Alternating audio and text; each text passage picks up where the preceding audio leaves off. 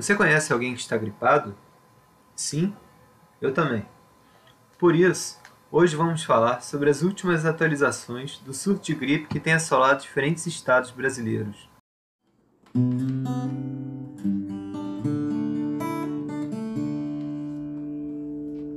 E aí, pessoal, tudo bem? Em primeiro lugar, gostaríamos de agradecer pelo sucesso do nosso primeiro podcast. Muito obrigado por terem escutado e por toda a interação de vocês. Agora, sem demora, vamos falar sobre o nosso tema de hoje, que tem dado o que falar nas redes sociais e que está muito em alta no momento. Hoje vamos falar sobre o surto de gripe, que tem assolado diferentes estados do Brasil.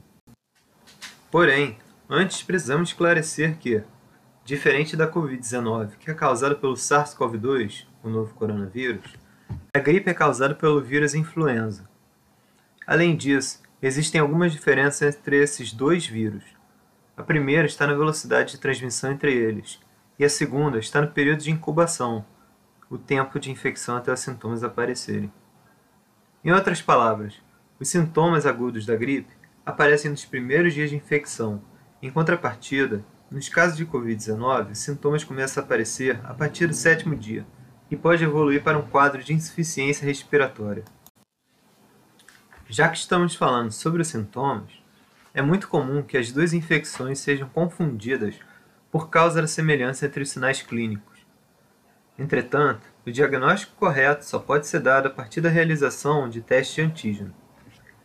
Uma outra forma de diferenciar as infecções é através da apresentação de alguns sinais. Os sintomas relacionados à gripe são febre alta, calafrios, dores musculares, tosse, dor de garganta, intenso mal-estar, perda de apetite, coriza, principalmente, congestão nasal e irritação nos olhos.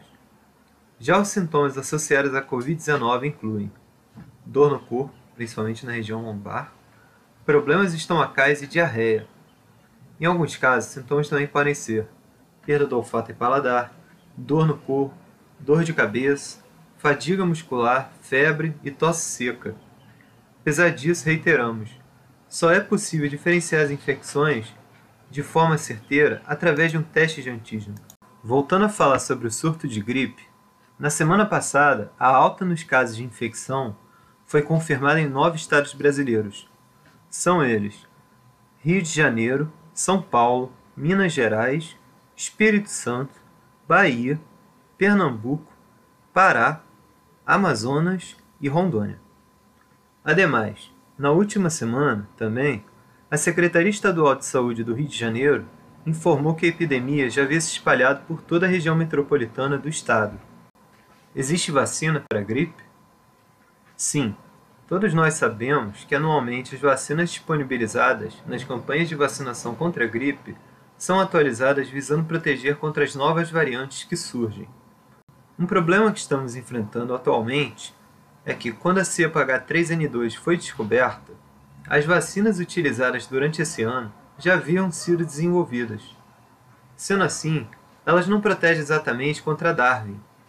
Entretanto, segundo Cristina Bonorino, imunologista da Sociedade Brasileira de Imunologia, as vacinas ajudam a reduzir os casos de hospitalização. Por fim, a dúvida que nos resta é: como nos proteger da H3N2? Assim como o SARS-CoV-2, causador da Covid-19, o vírus da gripe também é liberado via aerossóis, que são partículas microscópicas liberadas por nós quando falamos, espirramos e tossimos. Porém, a transmissibilidade do vírus da gripe acontece por contato, ou seja, quando tocamos superfícies contaminadas. Sendo assim, temos mais um motivo para não abandonar nossas máscaras e para redobrar as medidas de proteção como por exemplo se vacinar contra a gripe, continuar usando máscaras e usar e abusar das medidas de higiene, principalmente das mãos. Ah, e por último, mas não menos importante, evitar aglomeração, pois assim como o coronavírus, o vírus influenza ama aglomeração.